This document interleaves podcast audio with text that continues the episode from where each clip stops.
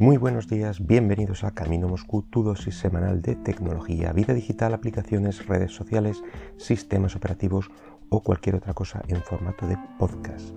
Este es el programa número 159 del miércoles 25 de noviembre del 2020. Y vamos a hablar de uno de los gadgets que, bueno, yo creo que son uno de los más baratos que existen, eh, o por lo menos uno con una gran relación calidad-precio. Y me refiero al, ebook o libro electrónico. En este caso, eh, no es un capricho nuevo, quiero decir, no, no, lo he adquirido hace poco ni lo he comprado recientemente. Eh, de hecho, creo que mi modelo actual, pues no lo recuerdo con exactitud, pero puede ser que tenga entre 6, 8 años o más. La verdad es que, que no me acuerdo, pero vamos, bastante, bastante tiempo. Y como os decía, es un dispositivo que envejece bastante bien, tiene muy poco desgaste. Eh, la propia tecnología que lo caracteriza, que es el de la pantalla de tinta electrónica, bueno, pues ha tenido cierta evolución, pero tampoco ha habido un abismo, no es como las, mm, TFT o las OLED, todas estas, que sí, eh, en unos, pocos años le han dado la vuelta. Y al ver esta poca evolución, bueno, pues requiere de, poca renovación. Me, he acordado de este ebook porque llevo un montón de meses con, con lo que llaman un parón lector, eh, vamos, que no tenía ni, ganas ni encontraba el momento. Pero a primeros de octubre agarré de nuevo el ebook, lo cargué, evidentemente, que andaba un poco descargado el pobre, y, la verdad es que le estoy dando muy buen uso. A estas alturas, pues eh, ya veo muy complicado que encuentre yo particularmente alguna ventaja al libro físico, digamos al tradicional en papel, y todo lo que puede ofrecerme un libro de este tipo, de papel, eh, me lo ofrece el libro electrónico con muchas más ventajas. Ya digo, es algo, una apreciación personal a mí. Y el único inconveniente evidente es que precisa, evidentemente, de cargar la batería. Eh, aunque es probable que tardéis varias semanas en tener que recargarlo, eh, pero como todo, esto, esto ya requiere del uso de cada uno.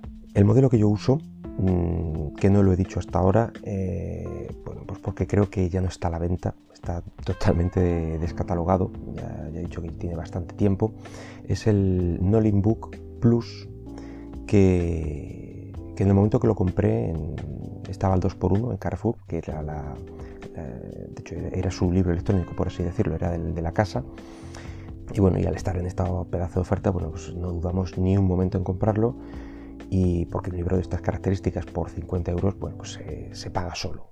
Y bueno, eh, antes de, este, ya conocía el libro electrónico, ya que tuve un primer eh, ebook heredado y bueno, vi con, con, toda claridad lo que este tipo de dispositivo necesita sí o sí.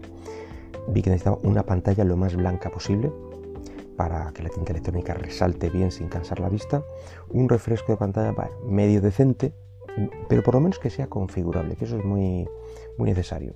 Es decir, que puedas refrescar completamente cada, cada X páginas, eh, que puedas configurar la fuente, el tamaño del texto, la orientación, tampoco está mal que lo puedas configurar para leer en horizontal o en vertical.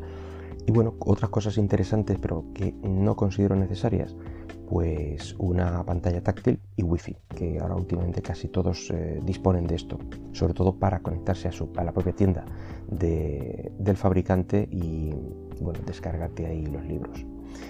¿Qué es para mí imprescindible?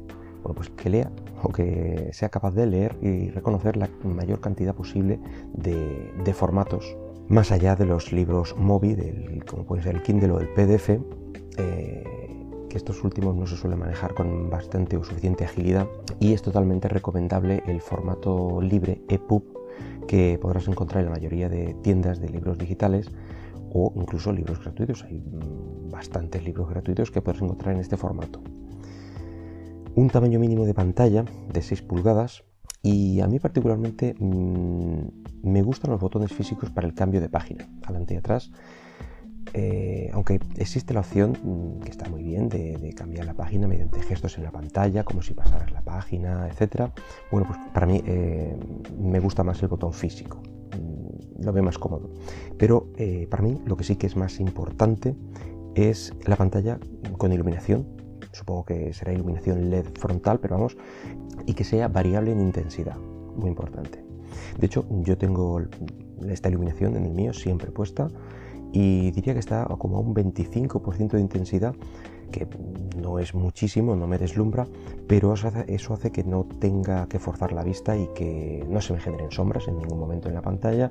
La verdad es que es de lo más cómodo.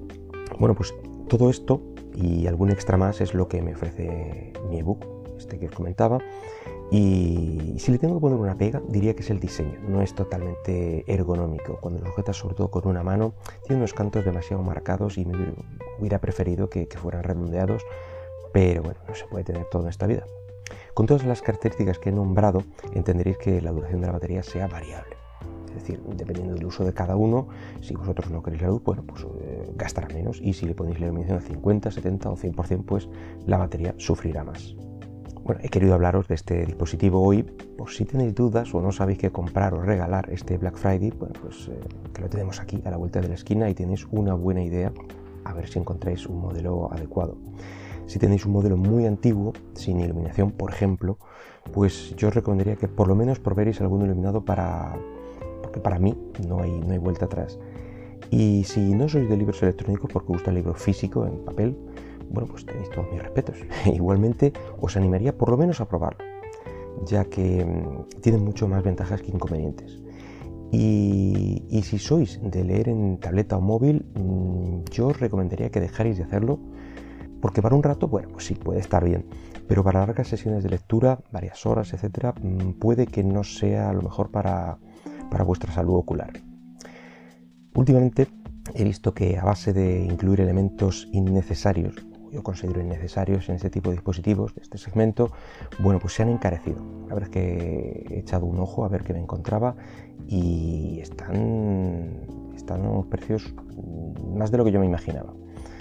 Porque estoy viendo que ahora llevan ya algunos años, pero vamos, eh, te encuentras bastantes modelos con Android como sistema operativo, lo cual obliga a tener bueno, pues una cierta cantidad de RAM para que corra ágilmente, pero claro, a cambio eh, con ello te ofrecen la posibilidad de instalar apps eh, en una pantalla de tinta electrónica y con pocas tasas de refresco y que pueden entretenerte mm, precisamente de leer, que es de lo que se trata. Entonces, a mí esto no, me termina de, convencer, ah, por lo que estas inclusiones no las veo necesarias.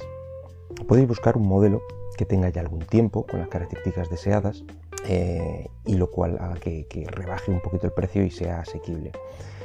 Por precio mm, diría que el Kindle es la compra natural, pero, pero ya digo que es muy poco compatible con formatos. es la única pega que le veo. Así que te obliga a estar mm, casado, por así decirlo, con libros de la tienda de Amazon. Que bueno, eh, podéis igualmente mirar si os interesa, si tiene todos los títulos que deseáis, porque evidentemente también este dispositivo lo hace el contenido. Eh, si en ninguno de ellos encontréis los libros que soléis leer o que os gustan, pues evidentemente no valen de nada. Eh, pero si en la biblioteca de Kindle está todo lo que soléis leer o, la gran mayoría, incluso podéis mirar lo del Kindle Unlimited, etcétera, pues bueno, ahí está. También existen eh, aplicaciones que cambian de formato al, propio del Kindle, pero para mí es otra molestia más. por lo que para mí esta no sería la primera elección. Uno de los que sí estoy viendo a un precio y características bastante bueno es los de la marca Kobo, un modelo un poco antiguo, el Kobo Glo GLO, eh, que creo que estaba por unos 70 euros, una cosa así. Eh, podrías adquirirlo, claro, si lo encuentras, porque creo que está descatalogado. Eh, así que puede que no se encuentre fácilmente, aunque sí he visto por ahí algún enlace todavía. Me, me ha parecido verlo incluso por AliExpress, etcétera. Aunque un modelo más nuevo de la misma marca Kobo, el Kobo Nia, sí que está a la venta. Eh, se sube, eso sí, a los 99 euros, pero bueno, es fácil que lo encuentres en la propia tienda del fabricante, incluso sin, gastos de envío. En fin, mm, bueno, poco más que añadir. Mm, ahí os dejo una idea para las compras de este Black Friday y a riesgo de ser cansinos, si sois recelosos con, este tipo de, de dispositivo, dale una oportunidad o pedir prestado a alguien alguno, si queréis, para hacer la prueba. Y para mí, como os he dicho, no hay, no hay vuelta atrás. En fin, que nada más por hoy. Espero que el podcast haya sido de tu agrado y si lo deseas puedes dejarme algún comentario por Twitter en arroba camino Moscú. Hasta luego.